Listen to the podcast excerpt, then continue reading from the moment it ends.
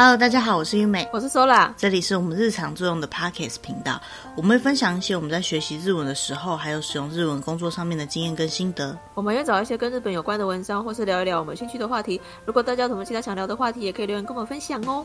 好，那时间终于来到了十月，嗯，十月理论上来讲是秋天的开始，虽然说这几天那个台湾的那个秋老虎。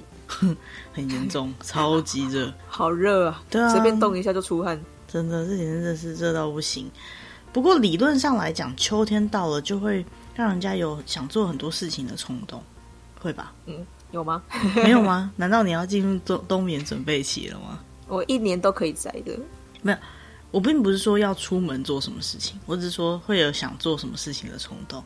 像日本来说，就会说 “shokuyoku no aki”，对不对？食欲之秋，对，还有 “dokusho no aki”，读书之秋，对，还有什么 “nan no aki”？我觉得是 “tezukuri no aki” 啊，“sports no aki”，就是运动，因为之秋 “sports no ki” 在十月。对对对，因为日本的那个运动会也差不多是这个时候了，入秋了也变凉了嘛，方便出去做运动嘛。嗯嗯，虽然对我们两个来说没有什么共鸣啊。还有什么 “tezukuri no aki”？好，就是手作之秋。反正，因为我觉得秋天就是夏天过了之后，可能热嘛，然后开始变凉了以后，有些人是说会变得有点懒懒的，因为开始变舒服了。可是也因为这些懒懒的感觉，所以嗯，感觉时间就变慢了一点，然后嗯，好像比较有时间可以做一点别的事情。那夏天通常会有一种比较呃。就是热情的感觉，对对对对对，所以要不就是很废很废的那种，要不就是很热情的做很多事情。那秋天呢，比较都会慢下步伐来。好，那哎，如果刚刚讲到那么多什么什么之秋呢，这个接下来如果有别的主题再聊。我们今天想要聊的呢，就是读书の秋，读书之秋。对，读书之秋。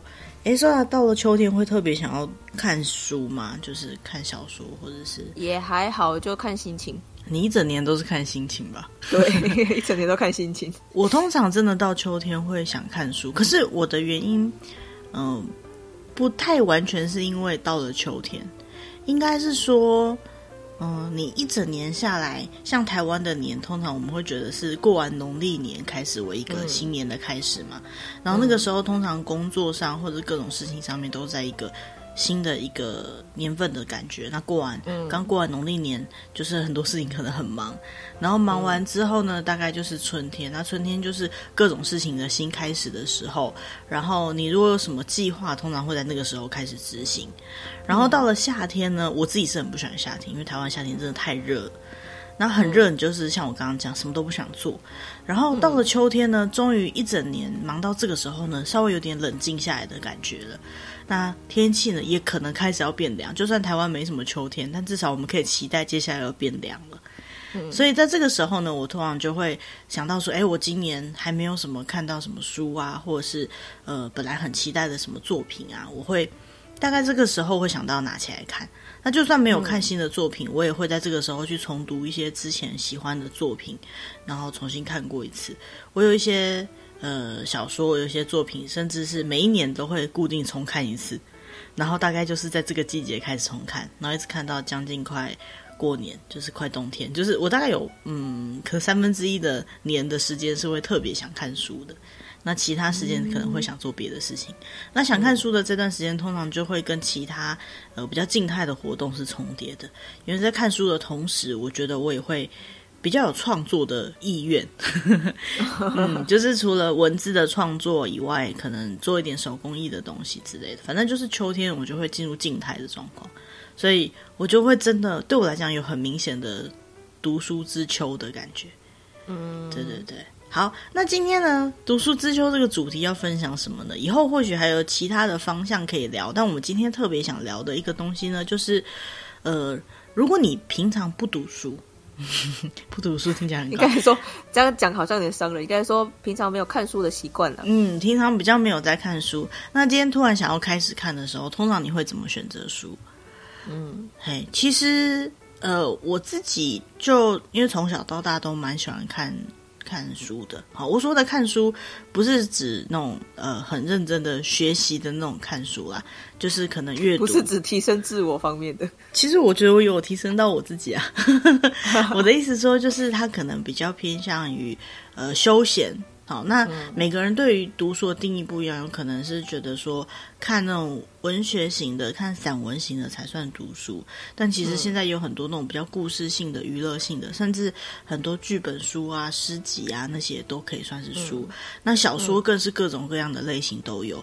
我也有听过有人就是觉得说，哎，比如说看什么呃轻文学，好，或者以前来讲就是什么文情小说。好，那些东西觉得好像不是在看书，嗯、我觉得都是文字写下来都是看书，而且都是作家他很用心写出来的东西。嗯、虽然说他的文笔不一定跟你的 tone 调是合的，但是毕竟人家是一个完整的作品，我觉得就值得有看的一部分。但是，嗯、如果你平常没有在看的话，你到底要从什什么角度来选择这些书？诶，我们今天就要提供大家一个很好的角度，也是呃很多人都会选择的角度，就是如果你不知道选什么时候，那就选得奖作品吧，因为人家已经帮你筛选过了。对，其实每一年呢，嗯。不管在国内外的文学上里面呢，都会有很多很多的作品。那我们现在指的，嗯、因为毕竟我们频道的主题是跟日本比较有关系的，所以我们今天想要特别介绍的呢，嗯、就是呃日本的文学赏。哦，嗯，那当然我们的涵盖范围没办法涵盖到所有的文学赏，我们会提到一些。比较有名的，好，大家可能都会在新闻媒体上面看到，就是最新的呃授奖资讯的一些奖项。嗯、那还有一些可能稍微有听过名字的奖项。那针对各个奖项呢，我们会做一些基本的介绍，然后还有就是呃，它比较偏向什么样的类型。那希望就是大家今天这一集听完呢，可以诶，如果想要对日本的文学有点兴趣的话呢，呃，在选择什么样的作品的时候，也可以参考这个文学奖的。方向，因为毕竟不同的文学奖就代表不同的文学风格，嗯、通常来讲会有一点差别的，嗯、那就可以从这边去选。好，那首先呢，我们要讲到日本最有名的，我觉得啦哈，我觉得最有名的两个奖，第一个是芥川赏，第二个是直木赏。嗯、虽然我讲的第一个跟第二个，嗯、但这两个呢基本上是并列的哦，它没有谁高谁低这个问题，那还是同时公布的，对。那芥川赏跟直木赏呢，这两个奖项为什么会是有名的呢？因为它很常在新闻媒体上面会呃直播它呃颁奖的状况，或者是呢，他也会在入围的阶段的时候呢，就会把这个消息放出来。那通常来讲呢，这些奖项呢，就是一年啊，它有两个得奖者，好，就是有上半期跟下半期。可是呢，其实它入围可以有很多位。好，那常说就是入围就是肯定啊，所以很多 作者他在得到就是自己有入围的这个消息的时候呢，就会很开心一阵子哈，跟他的书迷一起很开心，期待着有没有得奖。那其实就算没有得奖，能够成为这些呃有名的文学奖的入围作品，好，就是非常有名的一件事情了。好，那呃，但是事实上呢，在日本，就算是很喜欢看书的人。他也不一定会知道说芥川赏跟直木赏的差别在哪里。嗯嗯，对对对。那我们今天呢，就先聊聊这两个奖项的差别在哪里。首先呢，我们要讲到芥川赏是一个什么样的奖呢？芥川赏呢，它的日文叫做阿库达嘎瓦赏，好，阿库达嘎瓦赏。那芥川赏这个名字的来源呢，就是来自于芥川龙之介。嗯，芥川龙之介日文叫做阿库达嘎瓦龙之介，好，所以呢，嗯、这个阿库达嘎瓦秀的全名呢是阿库达嘎瓦龙之介赏，这样子，芥川龙之介赏。嗯，好，那他这个这个芥川龙之介赏呢，不是芥川龙之介他自己就是设立的奖，就我以前是这么认为的，嗯、但他不是，对他呢其实是。呃，日本一家很有名的出版社叫做文艺春秋，好，他的这个出版社的创始者叫做菊池宽这位先生，菊池先生，他创设这个奖的。嗯、那因为他们自己是呃很大间的出版社嘛，他一直都有在他们的文艺通信这样的杂志里面去介绍一些呃日本国外的，就是海外的一些得奖作品。比如说什么诺贝尔文学奖，或是各式各样的海外的奖项。那这个创始者呢，他当时就觉得，在当年的日本，那个时候呢是大概在昭和十年，也就是大概西元一九三五年的时候呢，这个菊池先生，他就是当时的文艺春秋的社长呢，他就觉得说。呃，为什么国外都会有这些好像很有名的文学赏，但日本好像当时没有什么有名的文学赏，嗯、所以呢，他就决定要创立一个在日本也具有权威性的文学赏。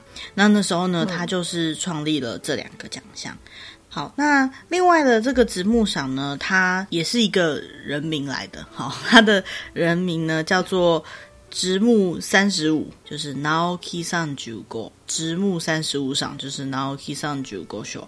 那通常呢，嗯、我们会叫它直木赏，也就是 Naoki Show、对对对，嗯、不会叫这个全名。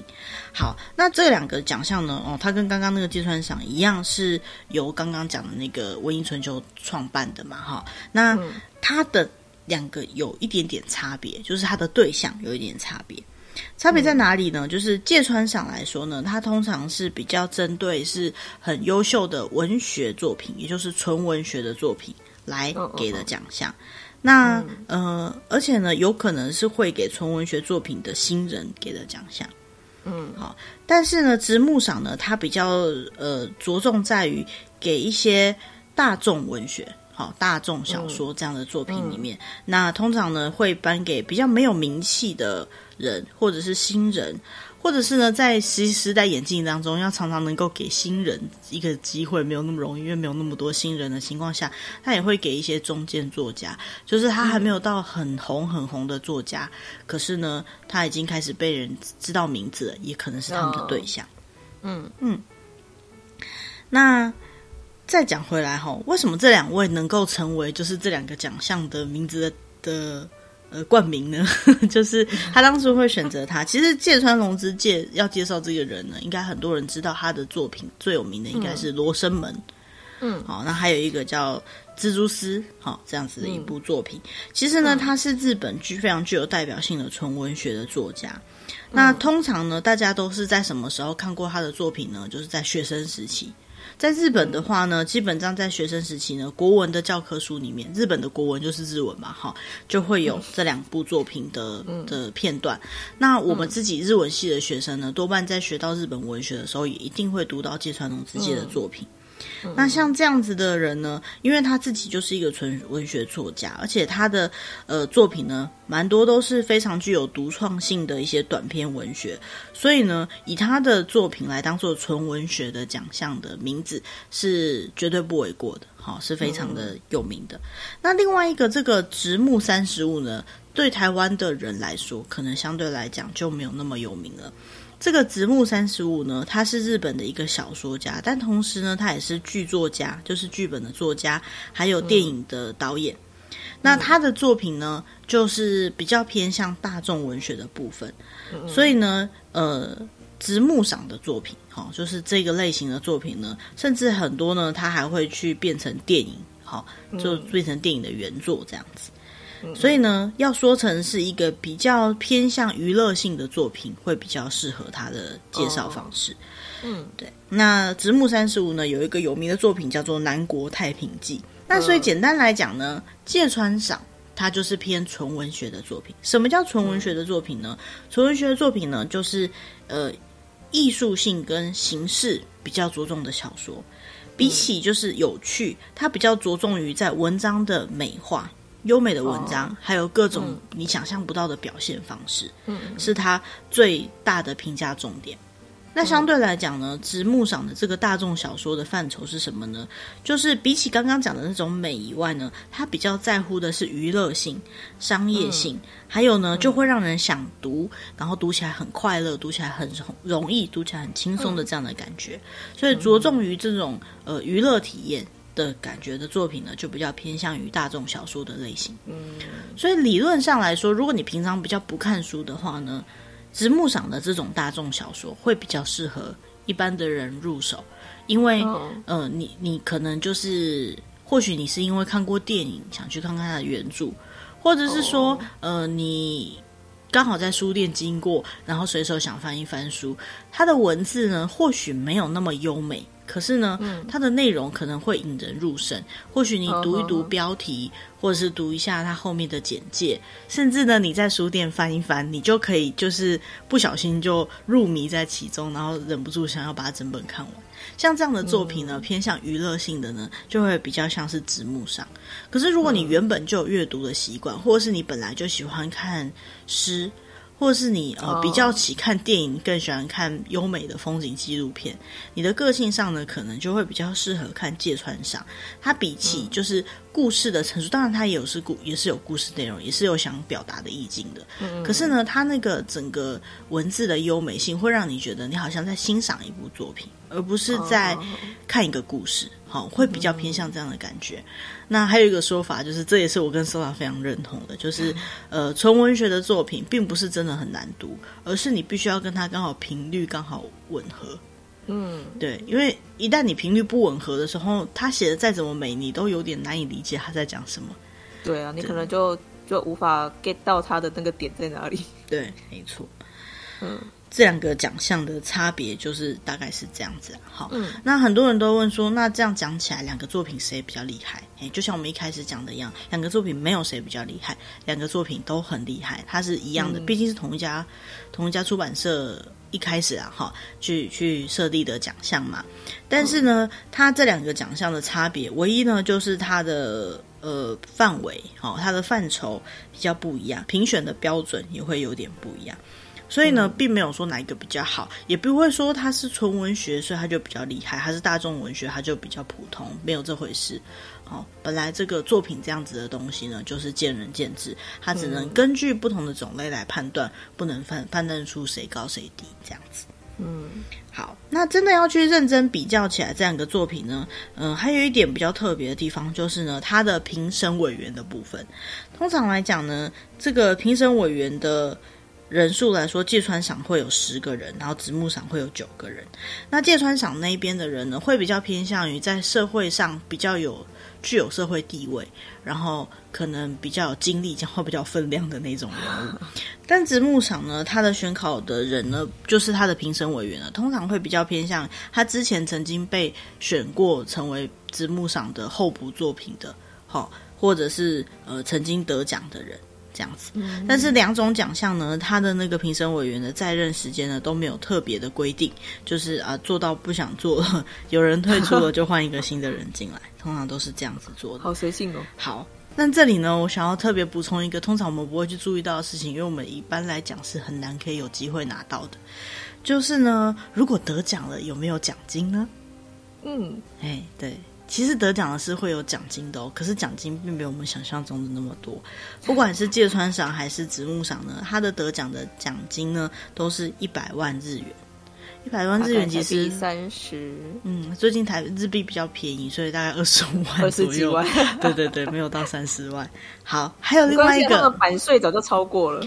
对对对。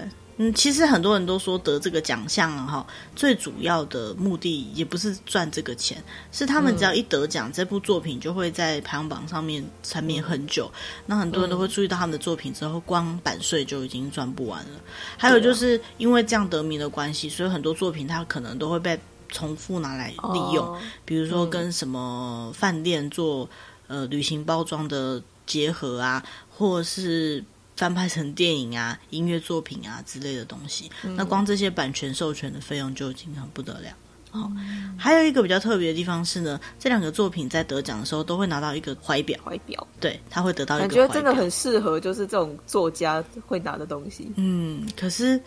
对，我也好想，好想当他看那个怀表。虽然说一辈子不太有可能拿到这个奖项，但就觉得特别的厉害。那他发表的时候呢，就是一年两次，所以就在一月的时候跟七月的时候各一次这样子。嗯，好，那我们虽然刚刚一直讲说，就是我们没有什么机会拿到，但是我们有没有机会拿到呢？其实也不是没有可能，因为我们接下来呢要来介绍一下这两个奖项得奖的一些比较有名的作品。好，那诶、嗯，如果对这个部分有兴趣的话呢，我们在下面的链接分享的网站呢，都是日文的啦，因为我们在日本找到的一些网站。但其实如果把这两个名字拿去搜寻的话，有很多中文的网站会提供一些相关的书单给你，好，都可以在上面看。就是有很多都都有中译本。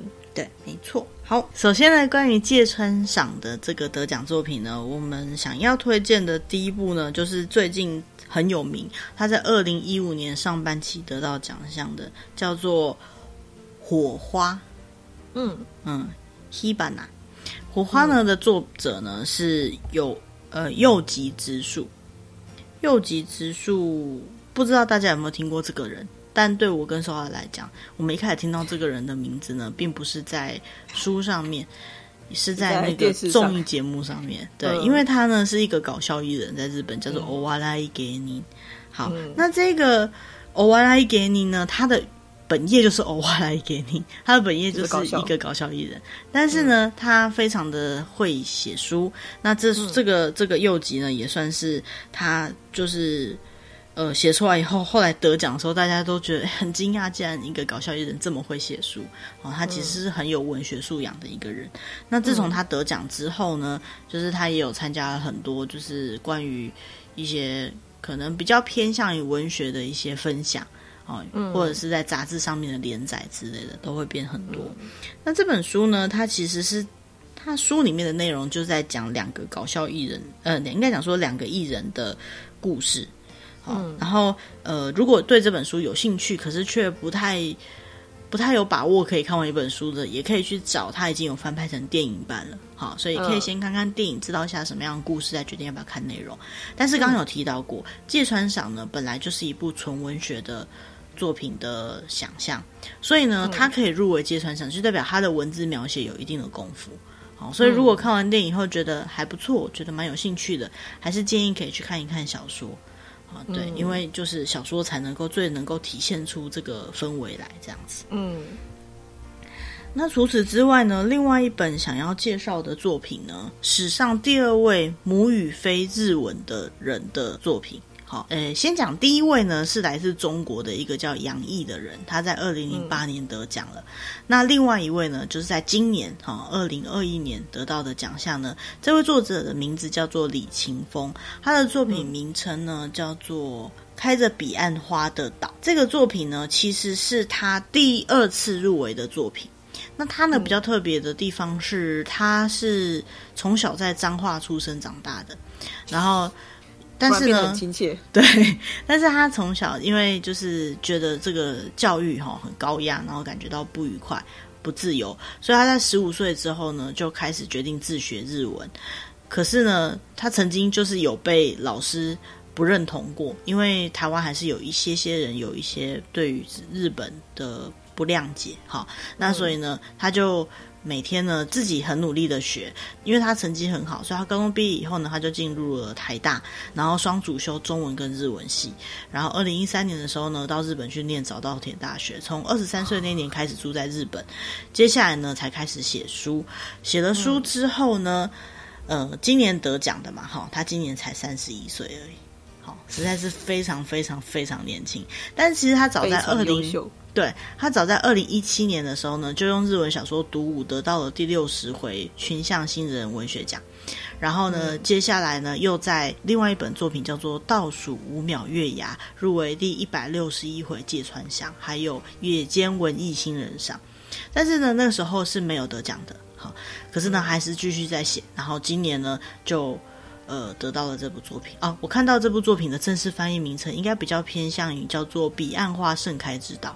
好，这样子。嗯、那这部作品呢，同时入围了三岛由纪夫赏跟芥川赏，然后最后呢，得到的是一百六十五回的芥川赏，成为台湾第一个得到这个文学奖项的作者。嗯、那介绍了很多科，不好意思，我还没有看过这部作品。不过呢，文学赏呢，既然是纯文学赏的芥川赏得到的话呢，其实它的文字就真的是描写的很漂亮。我在书店有稍微翻一下，就是真的是。呃，使用的文笔都非常非常的漂亮，但是这个就像我刚刚讲的，就是这个很吃电波，就是有没有办法让让你喜欢它的话，可能就是你有没有办法了解，看人对，感受到它的氛围这样子。嗯，好。那芥川赏以外呢，我们来介绍一下直木赏的得奖作品。好了，直木赏的作品呢，嗯、其实它就像我们讲，比较属于大众文学，比较呃娱乐性质比较强一点，所以呢，嗯、通常来讲是会比较好读的，也是比较好入手的。那首先要讲的呢，就是诶有一个作品叫做《下町ロケット》，好，就是那个下町火箭。嗯，不知道大家有没有人就是突然听到这个，突然觉得诶 我听过这个名字，哎，这样，因为呢，它其实也被翻拍成，甚至有看过。对，因为它其实有被翻拍成电视剧，它就是那个、嗯、半泽直树的作者。对，这个作者名称叫做直井护润。好，然后呢，这个作品呢，嗯、其实它的电视剧的主演是那个阿布宽。好，他在讲就是有一个本来在。呃，做研究的人呢，他决定回去继承了家里面的那种小工厂，然后呢，他要希望能够自己做出来的东西呢，最后可以打败，也不要说打败啦，但至少就是跟那些大厂牌的平起平坐。所以呢，他就是着重在日本的那些。嗯呃，日本传就是很厉害的那些工艺技术上面，可是呢，在这中间呢，嗯、又发生了一些跟大厂之间的争斗，还有基金调度之类的问题。嗯、好，然后总之就是最后他们就是让他们做出来的作品呢，成功的放上了火箭，然后等于就打进了航太工业里面这样子。嗯，那这样的一部作品呢，为什么我觉得非常适合当做是？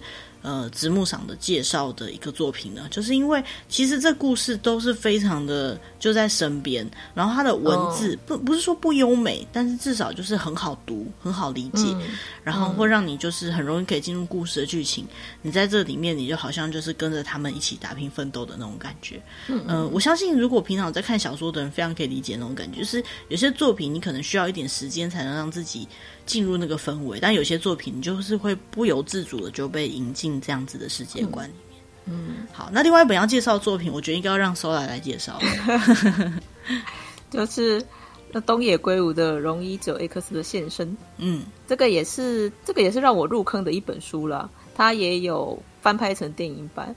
那我觉得它比较特别的是，就是有人评论说，就是它原本的这个系列的主角是一个叫做汤川学的一个物理学家，嗯、但是他这一本小说。他的主角其实比较偏向于他所谓的嫌疑犯 X 的这个角色。他的故事内容其实只是说，这个这个嫌疑犯这一个他是一个天才数学家，然后他发现了就是他的那个邻居好像不小心杀了他的前夫。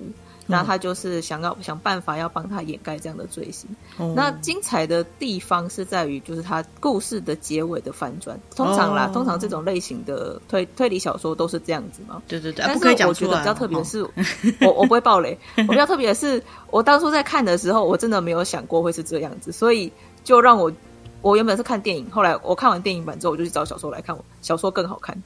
一定难，因为小说的描写总是会更完整一点嘛。我觉得这部作品也是非常的具有就是娱乐性质。其实呢，就像这刚刚说要讲的，就是这两部作品都有一个共同特色，就是它都被拍成电视或者是电影。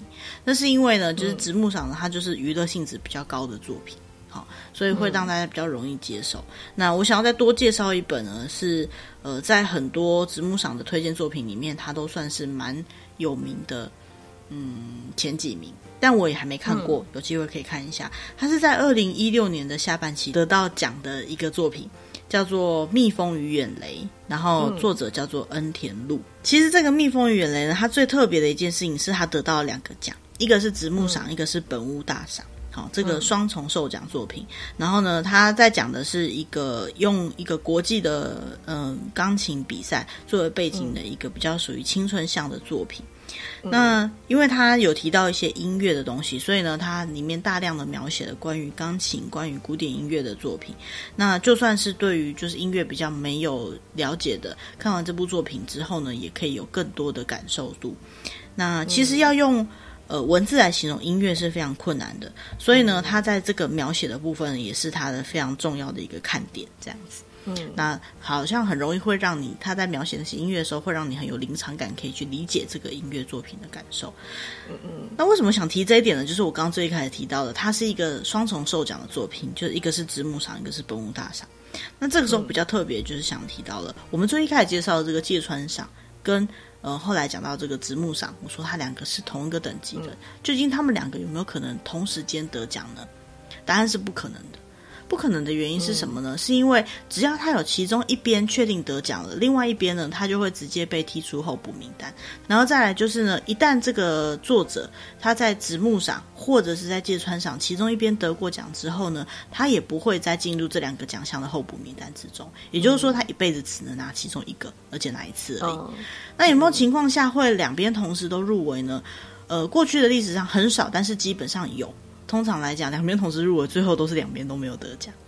但这个概念有蛮特别的一件事情，就是到底两边同时入围会不会是互相冲突的事情？其实是不冲突的，因为它有可能是一个描写的非常漂亮，但同时又具备有娱乐性或可读性的作品，它就有可能两边同时入围。嗯、但是呢，因为两边它着重的点不一样，所以呢，两边同时入围，反倒它可能会让评审委员觉得就是好像有那么一点点不够完美的地方，所以从来没有过两边同时入围然后都得奖，应该是不可能的事情。这样子好，那刚刚呢有提到，就是除了像那个蜜蜂与远雷嘛，它除了本直木赏以外，还有得到本屋大赏，然后还有刚刚那个，哎，我们那位。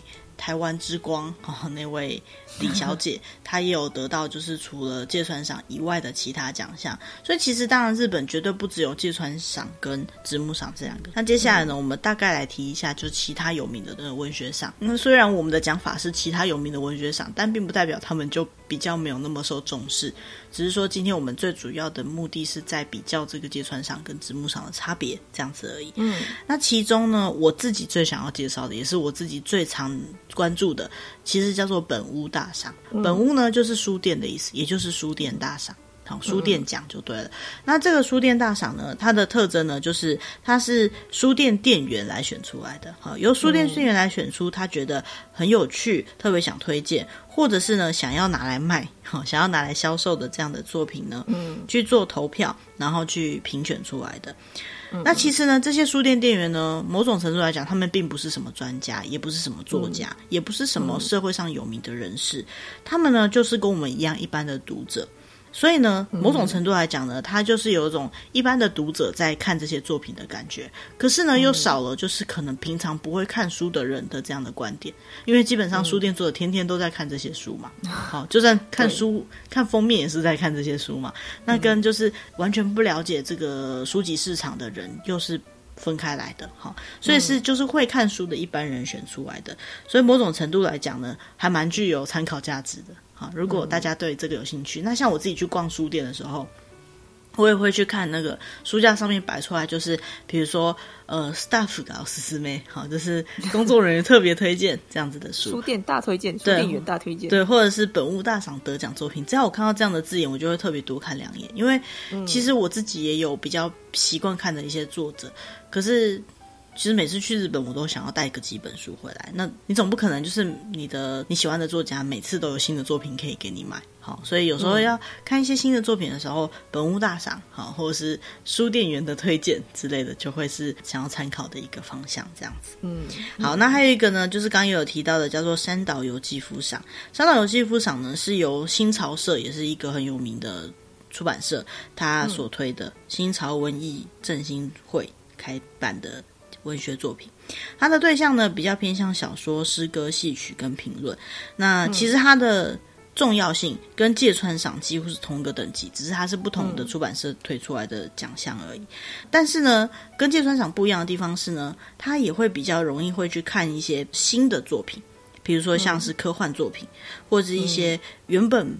比较没有那么容易看到的一些范畴的作品，所以呢，嗯、它不只是凭芥川赏那种纯文学的作品，还有各种不同的类别的作品呢，都很容易可以在三岛由纪夫赏的入入围作品里面看得到。嗯，好，那其他还有一个像山本周五郎赏，嗯，它也是大众作品相关的，也是边比较娱乐性的，它也是新潮社的，所以其实对新潮社来讲呢，这个三岛由纪夫赏呢，就有点像是芥川赏，可是它的范围又更大一点。哦、然后呢，嗯、呃，这个山本周五郎赏呢，就比较像是新潮社里面的直木赏的感觉。好，所以呢，其实不管是哪一个啦，哦，能够受到这个入围都是非常大的肯定。那其他还有比较有名的，像是川端康成文学赏，这当然就是川端康成纪念会所办出来的。嗯，那他是因为呢，川端康成他那时候得到了诺贝尔文学奖之后呢，才创立了这个奖。他的对象呢，比较偏向于是一些短篇的小说。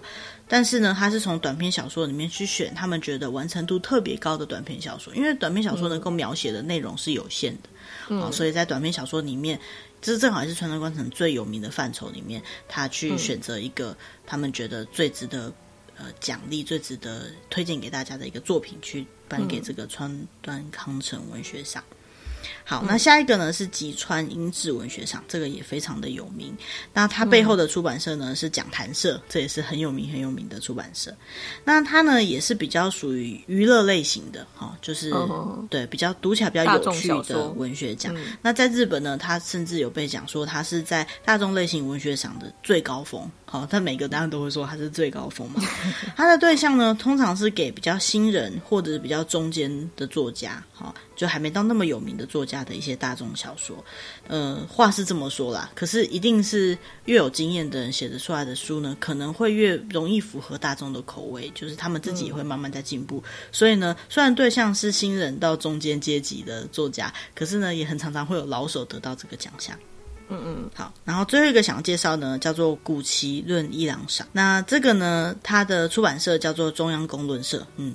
都是很有名的出版社。嗯、那他是在创业八十周年的纪念的时候创立的一个奖项。这个奖项呢，最主要是要颁给小说、戏曲，还有能够代表那个年代的一些作品，很特别。嗯、好，那个年代相关作品。嗯、所以，如果呃有机会去看一看他历年的受奖作品的时候，就可以感受到那个年代，嗯，至少是这个中央公论社他认为的氛围的作品。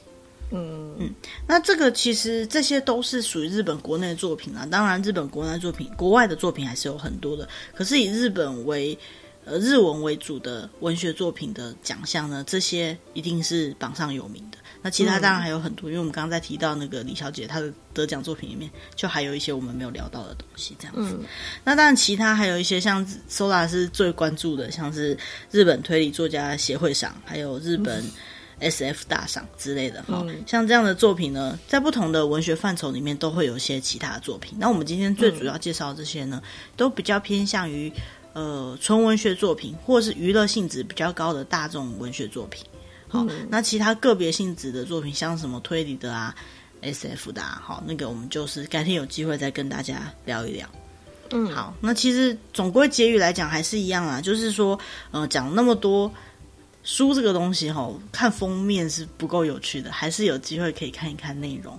那选一本你喜欢的书，陪伴你一段很舒服的时光，好，那是一件很棒的事情。我就我觉得，就是常常看到就是一本书的时候啊，你看到它的书名，跟你最后看完这本书的感觉会不一样。哦，对，真的。而且我觉得，当每一个人在看，就算在看同一本作品的时候呢，他的感受度也会很大的不同。嗯，对，嗯、像我跟 Soda，他有时候我们看了同一本作品，然后我们的看点，我们有印象中的东西都完全不一样。嗯，对啊，其实这真的都蛮有趣啊。所以就像最开始讲的，有如果嗯、呃、你不知道想要看一点书，但是又不知道看什么好的话呢，除了去问问朋友。好，以外呢，也可以去参考一些这些得到有名的奖项的作品。我常常有听到有朋友讲说啊，看到他得奖，我就不想看了。为什么？就是觉得太有名了，就不想看了。比如说那种排行榜前几名的书，就是特别不去看。可是我觉得不需要这样子，嗯、因为书这个东西哈，见仁见智，每个人的感受都是不一样的。它跟嗯，它跟有一些其他的那种。比如说艺术的作品是一样的，通常别人讲的评论，你可以从，你可以听完别人讲的评论以后再去看这个作品，然后试着去感受跟他一样的感觉。可是多半来说呢，别人讲的评论跟你的感觉绝对不会是一样的，尤其是像小说这么，嗯。想象力这么完整的地方，因为小说就是文字，不管它描写的再怎么精确，嗯、描写的再怎么优美，再怎么样，它呈现出来的画面还是在你想象中，还是在脑海里的。嗯、然后再加上每个人他的生活经历不一样，他对于呃作作者想要描写的东西，呃，他的感受度也会差很多。好，嗯，所以其实不需要就是去特别去避免那些有名的作品，你可以默默的去看完，然后默默的有一些你自己的想法，然后不需要去排斥它，因为它既然会有名，我觉得势必都有它的原因。好，那也不用强迫自己一定要喜欢上那些有名的作品，或者是那些很厉害的作品，因为不喜欢，那他就是他跟你的电波不合而已，那也没什么，我们就再找下一本就好了。也有人说，小说就是一本一本世界，而且它是一个作者穿越时空跟你共同分享的世界。我觉得这是一个很浪漫的说法。你每翻每翻开一本书，你就在跟他共感一整段时光。对，我觉得这真的是很浪漫的一件事情。嗯，对。那因为我们这个频道的主题跟日本比较有关系啊，所以我们介绍的都是日本相关的作品。不过今天如果听完这一集，对日本这些作品有兴趣的人，如果会日文，很欢迎去看原文，因为我觉得。呃，翻译首先是一件很难的事情，要把它翻译的很美也是很难的。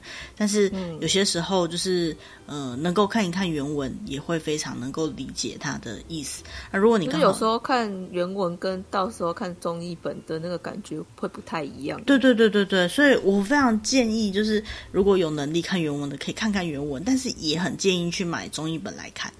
好，去感受一下那些翻译家他们的辛苦，因为说在那些文字那么美，他们要翻译的时候要取决不要用它，都是一件很难取舍的事情。好，那他最终得到的结论是什么？他跟自己抗战，结果翻译成什么？这个也是很特别的事情。以后有机会啊，也可以跟大家聊一聊关于就是我们在从事翻译的时候遇到的一些特别的有趣的事情，这样子。嗯，对对对，这个也是蛮有趣的，但。